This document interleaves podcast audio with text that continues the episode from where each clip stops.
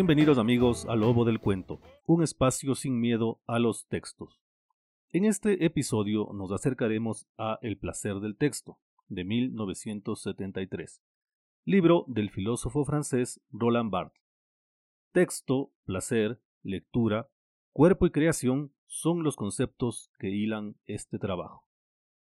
Para Barthes, la lectura y la escritura son procesos en los que puede estar presente o no el placer. Para los que disfrutan de la ausencia del placer en el texto, les está reservada la dicha del entendimiento, el solaz de la lógica y el reconocimiento social.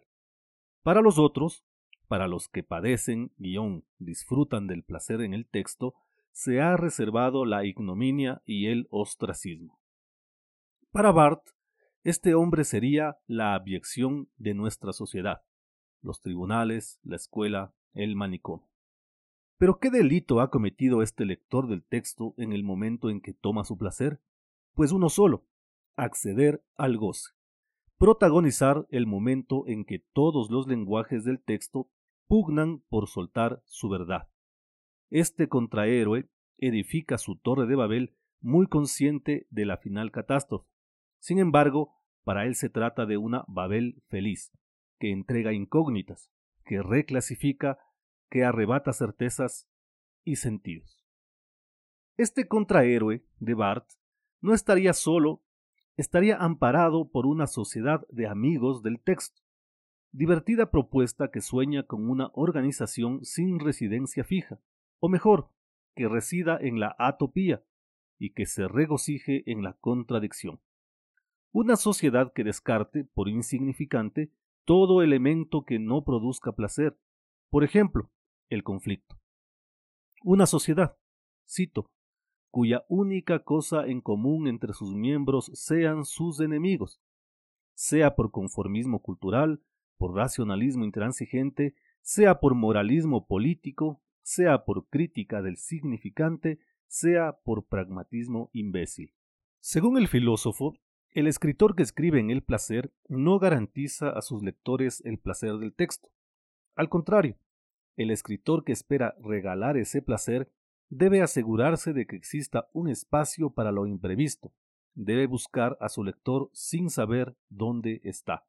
Cito, no es la persona del otro lo que necesito, es el espacio, la posibilidad de una dialéctica del deseo. Fin de la cita. Y en este contexto, reconoce la existencia de escritores y de escribas. Estos últimos mecánicos y sin alma, dueños de un lenguaje de bebé glotón, apenas succionadores que desconocen tanto los placeres de la mesa como los del lenguaje, y de ahí sus textos que aburren. Abro comillas. Me presentan un texto, ese texto me aburre, se diría que murmura. El murmullo del texto es nada más que esa espuma del lenguaje que se forma bajo el efecto de una simple necesidad de escritura. Cierro comillas. El texto, por lo tanto, cuenta con su propio brío, el brío del texto que es su voluntad de goce y de lo que hace sobrepasar el murmullo. Es así que se puede reconocer dos tipos de textos, los textos frígidos y los textos coquetos. Los textos frígidos o murmullos, que son aquellos escritos fuera de todo goce y sin la esencial neurosis y los textos coquetos, aquellos con una carga suficiente de neurosis para seducir y ser leídos. El texto que usted escribe debe probarme que me desea. Esa prueba existe, es la escritura. La escritura es esto, la ciencia de los goces del lenguaje, su Kama Sutra. De esa ciencia no hay más que un tratado, la escritura misma, dice Barth. Y para confirmar su hallazgo, convoca a las figuras de Sade y de Flaubert, autores en los que ve una ruptura y una manera de agujerear el discurso. En el caso de Sade, el placer de la lectura está en el asombroso resultado de aquel choque entre códigos inesperados, lo nuevo y lo ejemplar que es al mismo tiempo antipático y placentero. Abro comillas. La lengua es redistribuida pero esta redistribución se hace siempre por ruptura. Cierro comillas. Según Barth, la lengua habita entre dos límites. Un límite prudente, aquel fijado por la escuela, y otro móvil, el que se prevé la muerte del lenguaje. Pero es en la fisura que se crea entre estos dos donde reside lo erótico. Ni la cultura ni su destrucción son eróticos. Es la fisura entre una y otra la que se vuelve erótica, nos dice el filósofo. Por otra parte, cuando atiende el caso de Flaubert, ve además de los centelleos eróticos de los intersticios, un lenguaje enloquecido que se imita a sí mismo sin caer en la parodia. Un lenguaje poseído por el lenguaje, pero que nunca es insensato. Cito. He aquí un estado muy sutil, casi insostenible del discurso. La narratividad está deconstruida y sin embargo la historia sigue siendo legible. Nunca los dos bordes de la fisura han sido sostenidos más netamente. Nunca el placer ha sido mejor ofrecido al lector. Fin de la cita. Está claro que el placer se halla en las fisuras, en las grietas, en los pequeños espacios que permiten la filtración o el escape. Esta imagen, que es válida para la escritura, lo es también para la lectura. Y aquí aparece el contrahéroe del que hablamos en las primeras líneas, esta vez retratado en sus hábitos de lectura.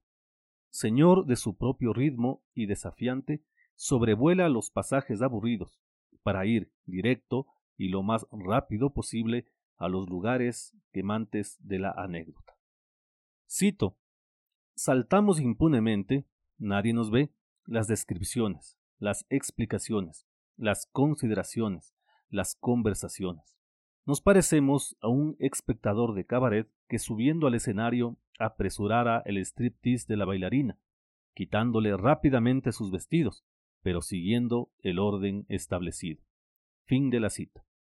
Este lector del placer confronta lo que es útil y lo que es inútil para conocer el secreto, y se deleita de la misma forma con lo que está escrito y con lo que no está escrito.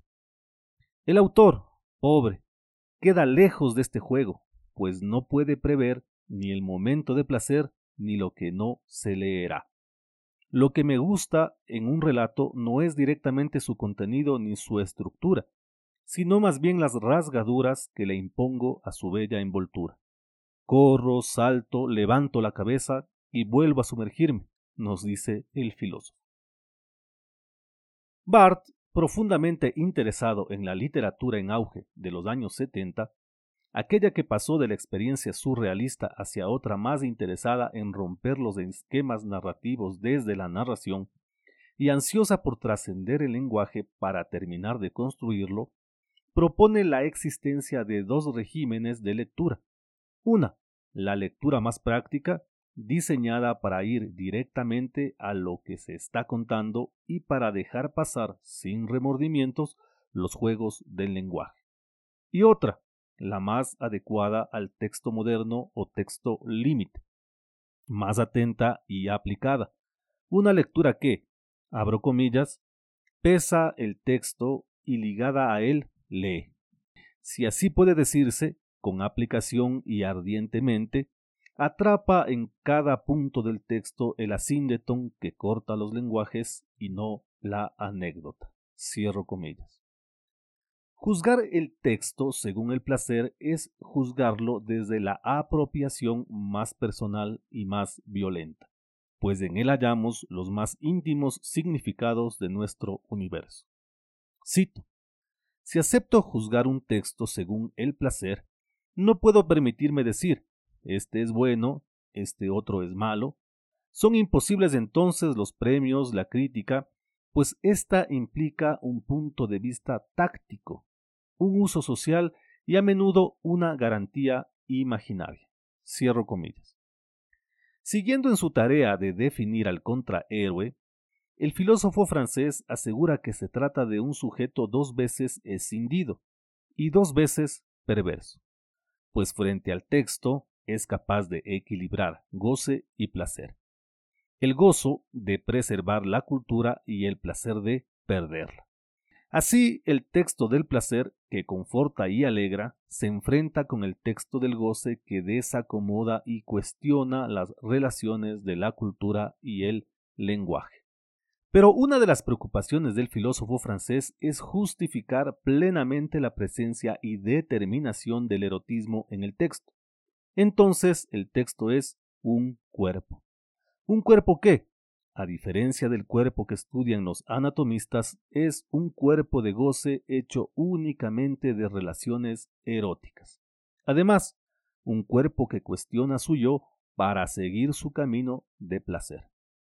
Abro comillas. Pues mi cuerpo no tiene las mismas ideas que yo. Cierro comillas. Y ojo que no se habla de un cuerpo sin cuerpo, de una presencia mágicamente retórica. El mismo Barth lo aclara. El texto tiene una forma humana. ¿Es una figura? ¿Un anagrama del cuerpo? Sí, pero de nuestro cuerpo erótico.